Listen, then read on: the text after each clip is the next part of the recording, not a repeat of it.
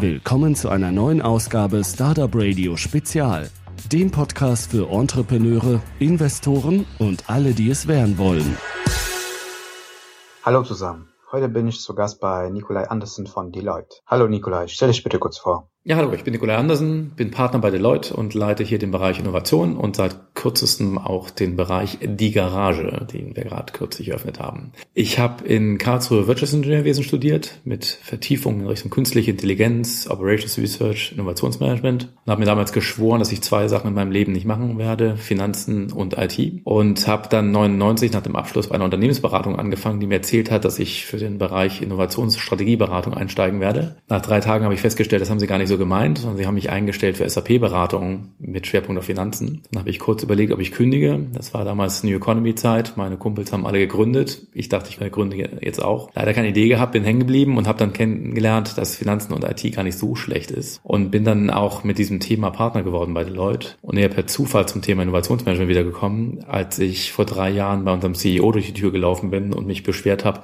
dass Deloitte nicht innovativ genug ist. Worauf er meinte, mach's halt besser. Wir haben uns hier zusammengefunden wegen dem Fast 50 Award. Die Bewerbungsphase ist zwar zu Ende, aber er findet ja jedes Jahr statt. Deswegen würden wir gerne erfahren, was der Fast 50 Award ist und wie die Idee zu diesem Wettbewerb entstanden ist. Gerne, ja. Die Idee reicht schon ziemlich lange zurück, fast 20 Jahre, dass wir den Fast 50 Award äh, gegründet haben. Ist ein globaler Wettbewerb bei Deloitte. Das heißt, in allen Ländern, in denen Deloitte aktiv ist, werden die Fast 50 gekürt. Ich erkläre gleich nochmal, was das ist. Und am Ende werden dann die Gewinner aus den Ländern hochkonsolidiert zu den Fast 500, die wir dann auch global ganz groß promoten. Wie ist die Idee entstanden? Ja, vor knapp 20 Jahren haben wir uns überlegt, wir müssten eigentlich mal näher an die Firmen rankommen, die wirklich dynamisch sind. Nicht nur die großen Konzerne beraten, sondern auch gerade die, äh, die die Dynamik in den Markt bringen. Und haben damals beschlossen, wir werden jetzt einfach mal die Firmen küren, die aus unserer Sicht am meisten Dynamik in diesen Markt bringen. Und haben dann was ganz Simples gesagt und sagen, wir bewerten einfach mal, wie sich der Umsatz entwickelt hat bei Firmen in den letzten Jahren. Wir sind der Wirtschaftsprüfer, wir können sowas ganz gut.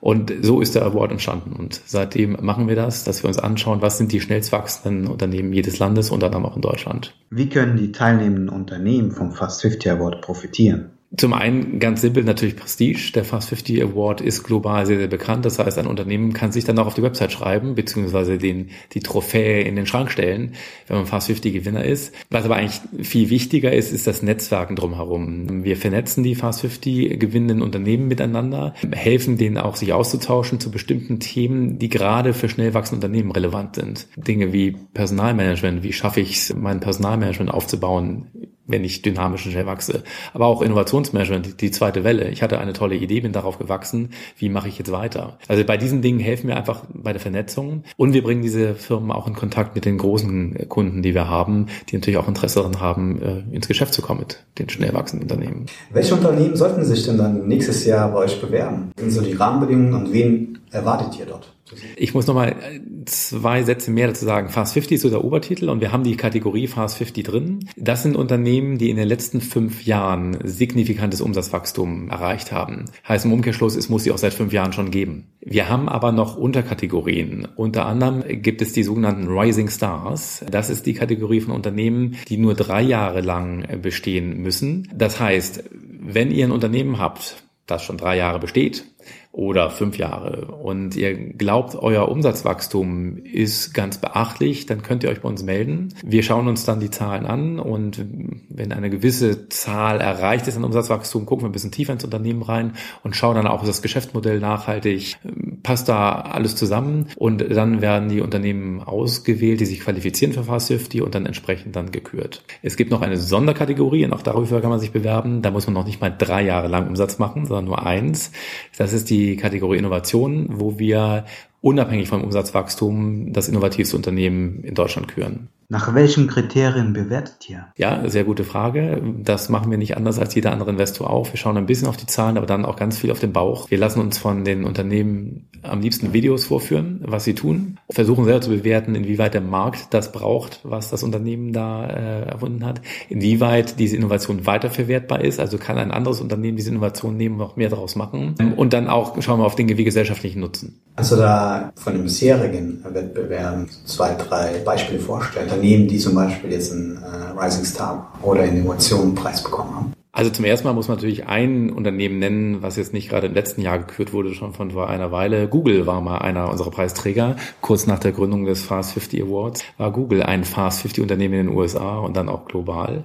Äh, jetzt vielleicht mal Blick auf letztes Jahr. Fast 50 gewonnen hat damals Good Games, die Spieleschmiede aus Hamburg, die ein phänomenales Umsatzwachstum erzielt hat in den letzten Jahren, aber eben jetzt nicht nur umsatzmäßig begeistert, sondern auch von dem, was sie inhaltlich natürlich tun, auch als Unternehmen echt spannend sind. In der Kategorie Rising Stars, also der eher äh, kleinere Unternehmen, frischer Unternehmen, Run a Shop, ein Dienstleister, der jedem, der es möchte, eine äh, E-Commerce-Plattform hinstellt. Und im Innovationspreis, den es letztes Jahr zum ersten Mal gab, die Firma Etogas, die sich in dem Umfeld, wie man Power-to-Gas-Technologie bewegt. Also wenn ich Windkraft zu viel Strom übrig habe, wie ich das in Gas umwandeln kann, um damit dann gasbetriebene Autos betanken. Wann und wie können sich Unternehmen dann für den Fast 50 Award im nächsten Jahr bewerben? Die Bewerbungsphase startet immer im Frühsommer. Genaues Datum steht jetzt noch nicht fest. Äh, einfach mal gucken bei uns auf der Website www.fast50.de.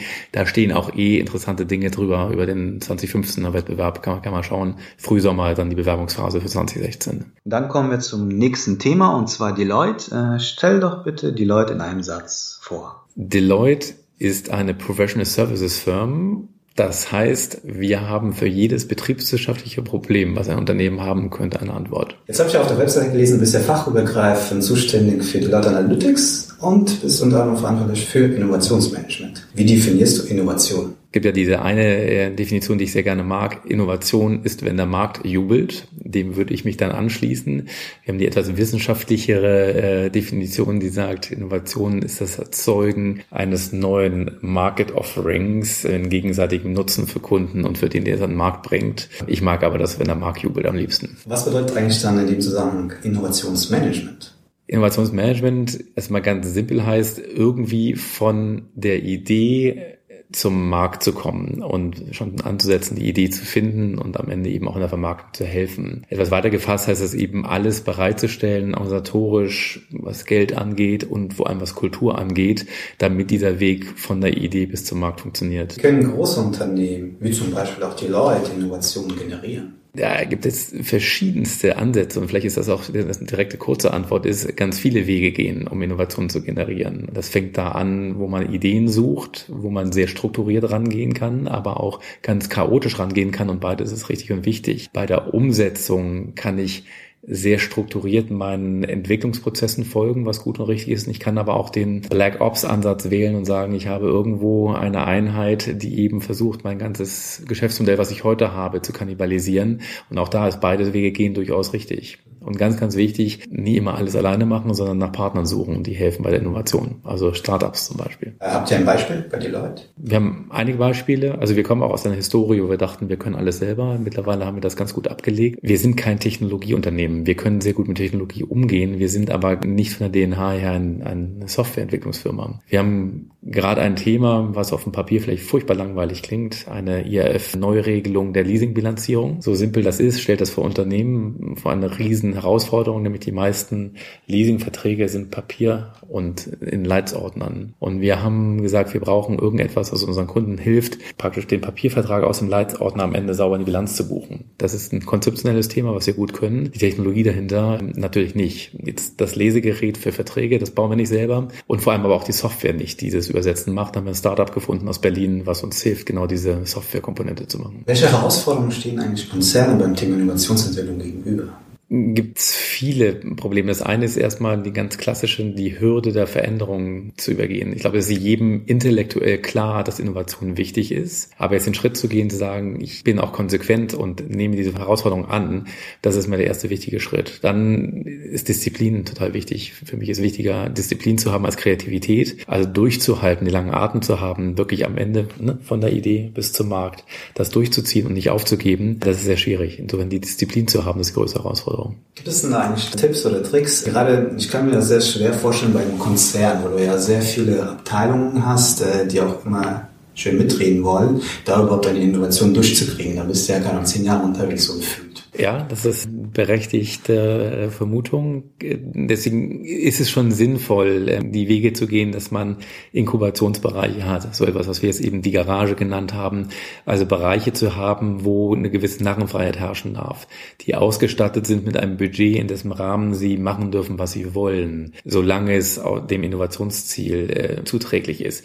Das ist schon sehr wichtig. Wobei man auch nicht unterschätzen darf, diesen Innovationsstrang, wo ich gezielt innoviere für bestehende Produkte oder Offerings, die ich habe, da hilft es schon, wenn auch Leute mitreden, die sich mit Themen auskennen. Also ich würde das immer, ich würde immer beides machen. Apropos die Leute Garage, was ist das? Die Garage bei uns ist eine Einheit, in der wir uns und unseren Kunden helfen wollen, bestimmte Ideen bis zum Markt zu entwickeln. Eben ohne die Störfeuer, die man vielleicht aus Organisationen bekommen kann, aus dem klassischen Geschäft. Aber mit dem Blick vor Augen, dass wir bestimmte Dinge neu, neu erfinden. Für unsere Kunden Geschäftsmodelle, aber auch für uns selbst Geschäftsmodelle. Kannst du es ein bisschen näher beschreiben? Wie kann man sich das vorstellen als Außenstehender? Das ist einfach ein Meetingraum, wo irgendwie zehn Leute sich jeden Morgen zusammenfinden und sagen, heute besprechen wir das Thema und wir suchen eine Lösung. Die Garage ist ein Konzept, die aus vier Säulen besteht. Das eine ist mal Expertise, dass wir Leute fest in der Garage haben oder schnell zusammenziehen können, die bestimmte Skills haben, die wir brauchen, um ein Thema von der Idee in den Markt zu entwickeln. Zweite Säule, auf der die Garage ruht, sind bestimmte Methoden, dass wir eben wissen, wie man, ich sag mal als Beispiel Design Thinking äh, durchführt oder Deloitte-Methode 10 Types of Innovation durchzieht, um von der Idee bis zum Markt zu kommen. Dritte Säule ist tatsächlich Facilities. Also ähm, wir haben in Berlin oder es wird bald eröffnet werden, das sogenannte Greenhouse. Wir haben in Düsseldorf ein Lab, wir haben in Berlin das Loft. Das sind alles Räumlichkeiten, die tatsächlich irgendwo einen etwas anderen Charakter haben als ein klassisches Bürogebäude. Und die vierte Säule, ganz, ganz wichtig, sind Partnerschaften. Dass wir eben Partnerschaften bilden mit klassischen Softwarefirmen wie SAP und Oracle, mit Universitäten und Spitzenforschungsinstituten wie Fraunhofer, Max Planck, aber auch ganz, ganz wichtig mit den Startups da draußen. Kannst du uns ein Beispiel nennen? Klar, mit den Dingen, mit denen wir am Markt sind. Das Deloitte Analytics Institute zum Beispiel ist eine dieser Innovationen, die wir durch diesen Prozess gezogen haben. Das ist ein Geschäftsmodell, das ein anderes Geschäftsmodell für uns ist, keine klassische Beratung. Wir haben uns gefragt, als das Thema Analytics in Deutschland groß wurde, wie kann man das jetzt hier an den Markt bringen? Wie kann sich die Leute da ähm, an den Markt positionieren? Und haben uns überlegt, es gibt eigentlich ein paar Dinge, die in Deutschland anders sind als in anderen Ländern. Das eine ist mal, wir Deutschen lieben Ingenieurleistungen und Erfindungen. Das heißt, eine Analytics Solution in Deutschland muss immer extrem gut durchmodelliert sein. Bunte Bilder alleine helfen nicht. Das zweite war, Deutschland liebt Professoren, Spitzenforschung. Also einfach nur beraten in dem Feld hilft nicht. Man braucht schon den Beitrag der Spitzenforschung. Und das dritte war, ist aus unserer Historie, dass wir einen besonderen sensiblen Umgang mit Daten haben, den andere Länder Länder so nicht kennen. Das steckt in unserer Kultur mit drin. Also haben wir gesagt, wir bauen ein Konstrukt, wo wir eben nicht klassisch beraten, sondern wo wir in Partnerschaften einsteigen mit unseren Kunden, mit Partnern, um bestimmte Themen gemeinsam zu entwickeln. Das heißt, wir sind dann gleichberechtigte Partner in solchen Pro ähm, Projekten und entwickeln spezielle Innovationen auf Basis von Data Analytics. Wenn wir schon beim Thema sind, was bedeutet es eigentlich, Daten im Unternehmen auszuwerten und welche hilfreichen Erkenntnisse können dann aus den Daten gezogen werden? Theoretisch kann man ja jede Erkenntnis aus den Daten ziehen. Also zum ersten Mal vorne angefangen ist es ja nicht so neu, wie es jetzt scheint, das ganze Thema Analytics. Also ich sage immer, die Einführung der doppelten Buchführung im Mittelalter war auch schon Data Analytics, ich habe Zahlen aufbereitet. Was sich verändert hat, ist natürlich die Menge an Daten, die ich zur Verfügung habe, nicht nur im Unternehmen, wobei da auch schon die größten Schätze liegen, aber natürlich auch außerhalb des Unternehmens. Und dann die Technologie, die es mir ermöglicht, bestimmte Dinge durchzurechnen in Realtime, die ich bisher einfach noch nicht konnte. Deswegen finde ich jetzt mehr Insights in den Daten, als ich das früher konnte. Und da kann ich im Prinzip zu jedem Geschäftsproblem, was ich irgendwo habe, kann ich Erkenntnisse finden. Die Herausforderung ist eher, gezielt nach den Dingen zu suchen, die mich wirklich weiterbringen und nicht blind drauf loszusuchen. Es gibt so diesen netten Spruch, wenn ich nach einer Nadel im Heuhaufen suche, steigt nicht die Wahrscheinlichkeit, diese Nadel zu finden, wenn ich mir Heu auf den Haufen packe. Stellen wir uns vor, wir haben jetzt ein Startup. Jedes Startup ist eigentlich datengetrieben geil. Es ist ein E-Commerce-Shop, es ist äh, Uber zum Beispiel, oder? Ja. Alle sammeln Daten, alle versuchen sie auszuwerten. Aber was würdest du sagen, wie kann man denn eigentlich vorgehen, wenn man jetzt ein neues Startup gründet, kann man dort vielleicht schon am Anfang Data Analytics anwenden? Immer ganz pauschal zwei Richtungen. Das eine ist natürlich die Marktseite, meine Kunden zu verstehen, meine potenziellen Kunden zu verstehen. Dafür eignet sich Analytics dann schon, dass ich mal versuche, den Markt, auf den ich, in den ich eintreten will, zu analysieren, zu segmentieren, zu verstehen, was Wettbewerber in den Markt tun. Und dafür muss ich auch gar nicht viel Geld ausgeben. Es gibt äh, genügend Tools am Markt, die sehr wenig kosten und auch genügend offene Datenquellen schon, die ich anziehen kann. Das andere Thema ist, äh, was ich immer sehr spannend finde, ist auch Analytics für sich selber intern zu verwenden. Das ist vielleicht noch nicht in der Startphase eines Unternehmens ähm, so interessant, aber sobald ich anfange, Geschäftsaktivitäten zu entwickeln, kann es interessant sein, mal zu schauen, ähm, wie diszipliniert bin ich im Einhalten, ich sag mal ganz simpel, Zahlungsterms. Wenn ich ähm, Lieferanten oder äh, Kunden habe und habe Zahlungsziele vereinbart, wie, wie diszipliniert bin ich? Wie gut bin ich im Rekruten von Mitarbeitern an bestimmten Universitäten? Manchmal denkt man, ich muss unbedingt an die Uni A gehen und gebe sehr viel Geld da aus. Wirklich hätte ich bei Uni B oder C viel bessere Leute gefunden. Das sind so Themen, die kann ich intern hervorragend anwenden, direkt am Anfang schon. Gerade in der Startup-Phase ist ja sehr interessant. Man hat ja viele Baustellen, viele kleine Baustellen. Wie würdest du Data Analytics denn äh, dort beschreiben? Ist das eine wichtige Baustelle, die man direkt am Anfang angehen sollte oder kann man das noch in ein, zwei Jahren machen? Also ist natürlich sehr generalistisch jetzt gesehen. Also ich glaube mal, es gibt Baustellen, die sicherlich wichtiger sind. Also dass ich eine sinnvolle Buchhaltung habe. Wie gesagt, eingangs habe ich gesagt, ich äh, wollte nie was mit Finanzen zu tun haben, deswegen, aber mittlerweile bereue ich das ja gar nicht so. Also eine Buchhaltung zu haben, so dass man auch äh, ruhig schlafen kann, das ist sicherlich wichtiger.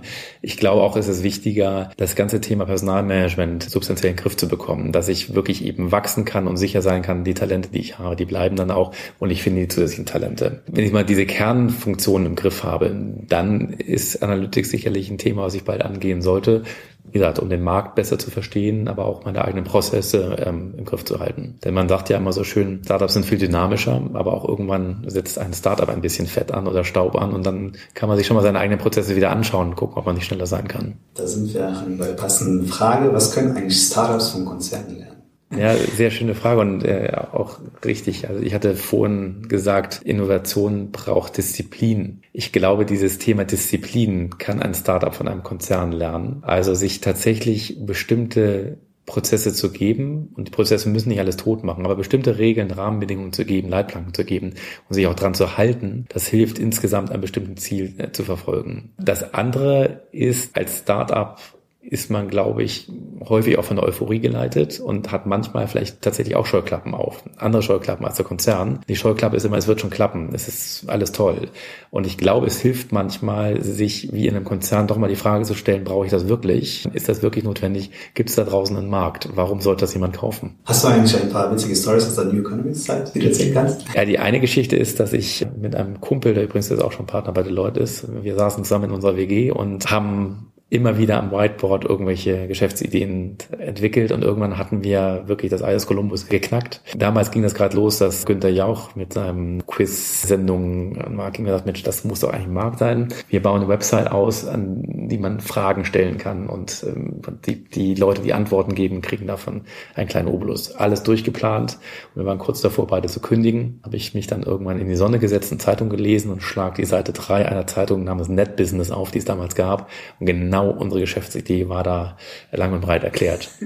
Das Unternehmen hat keine sechs Monate überlebt. Insofern, das wäre sicherlich so eine Anekdote. Okay, dann kommen wir zu der persönlichen Fragerunde. Was war deine beste Investition unter 100 Euro? Also die beste Investition unter 100 Euro, äh, das liegt schon ziemlich lange zurück. Es war sogar unter 100 Mark. Ich hatte als Student ein Angebot für ein Praktikum in Bolivien und sah dann einen Aushang eines großen deutschen Elektronikkonzerns bei mir am Lehrstuhl. Und äh, die haben mich eingeladen zum Bewerbungsgespräch für ein Auslandspraktikum in Thailand. Und ich habe mir überlegt, na, die Fahrkarte zu kaufen, das musste ich eigentlich nicht machen. Und dann habe ich die Fahrkarte doch gekauft. Und das war das beste Praktikum, was ich hatte. Und vor allem hat es mir dann auch den Weg in die Beratung geebnet. Welches Geheimnis würdest du gerne gelüftet wissen? Warum gibt es immer noch unterschiedliche Sprachen auf der Welt? Warum hat sich das nicht längst egalisiert? Stell dir vor, gerade apropos Sprachen. Du könntest mit einem Satz der ganzen Menschheit etwas mitteilen. Sie würden dich auch verstehen. Was würdest du sagen?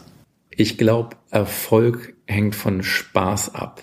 Insofern ist alles Spaßbefreite und Ernsthafte irgendwie überflüssig. Und wer glaubt, ohne Spaß zum Erfolg zu kommen, kommt nicht weiter. Insofern sollten wir die ganzen Streitigkeiten und Kriege einfach mal aufgeben. Das war eine Folge Startup Radio.de. Weitere Gespräche mit Gründern, Investoren und Organisatoren von Startup-Events findet ihr auf www.startupradio.de.